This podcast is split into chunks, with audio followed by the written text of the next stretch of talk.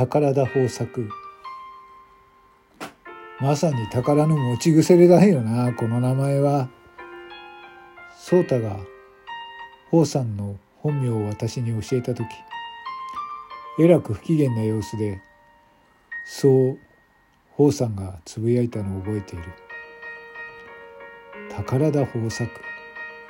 確かにホームレスの宝さんの名前には皮肉すぎるほどの名前ではあった。ねえねえレンジさんせっかくだからさこの家に名前つけない？ねえレンジさんどう？どうせ明日には壊しちゃうんだからせめてさ一夜城の名前をつけません。颯太がそんなことを提案した。本当にこういうところは子供みたいなところがある。この長屋みたいな建物にさ城の名前は似合わないぞ。いやそうじゃなくてアパートでもマンションでもそんな名前の建物に今日は入居するってことで颯太はすっかりはしゃいでいる。マンションの名前じゃ悲しいだけだろう。え壁は段ボールシート。ブルーシートの仕様だぞ。せめてなんとかそうってところだろう。私はお世辞にもマンションなどの名前は似つかしくないとは思っていた。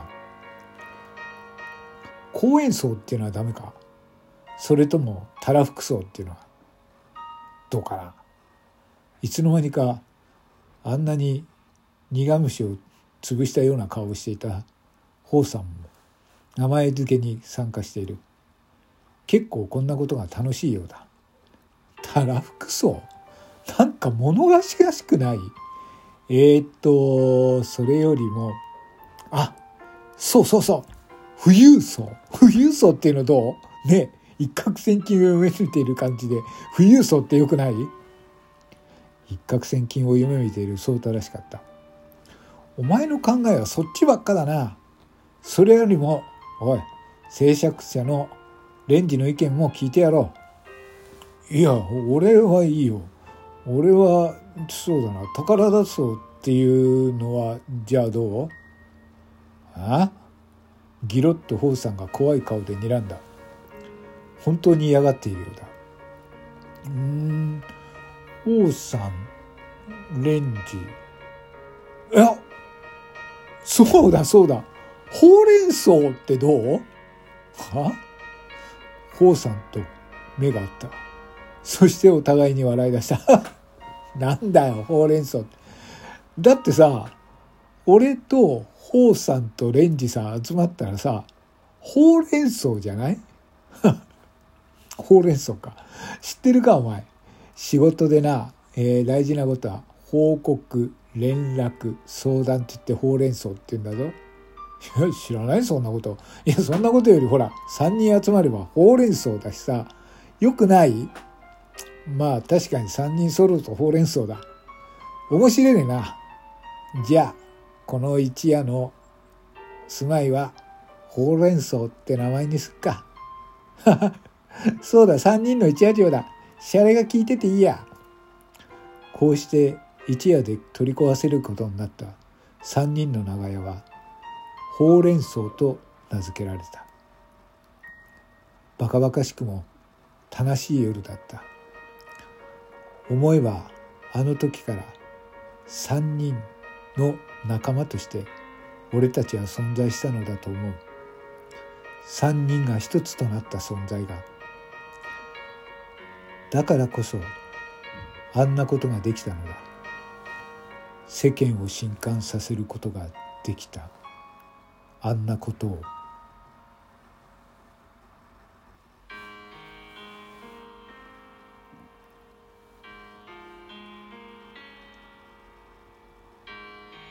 ホームレスの生活を始めてから1年1ヶ月が過ぎた。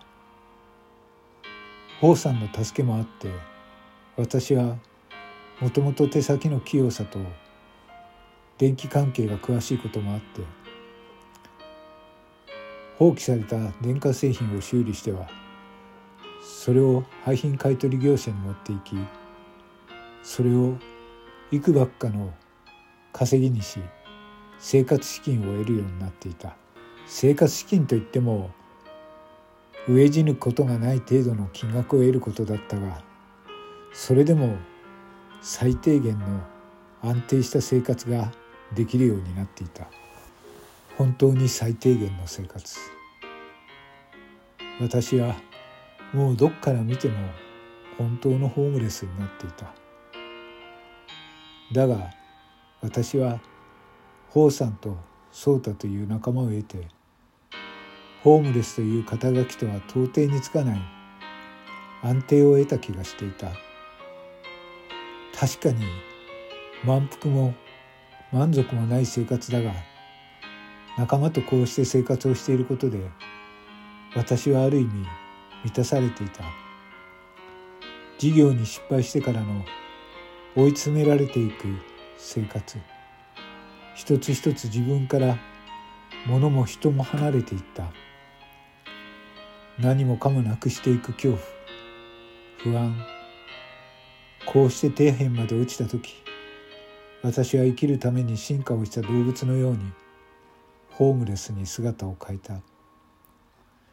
その恐れていた自分の姿になった時気持ちの中に一つの安心が芽生えていた。もはや何もないという強みなのかもしれない。ただどこかにまた這い上がりたいという気持ちは残っていた。このままではいけないという気持ち。自分はこんな人間ではないという本心。その気持ちもまた自分の本性だった。その本性に気づかせてくれる出来事があの日にあった。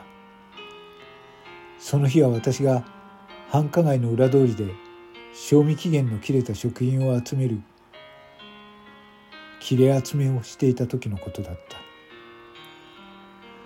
時間は午後3時。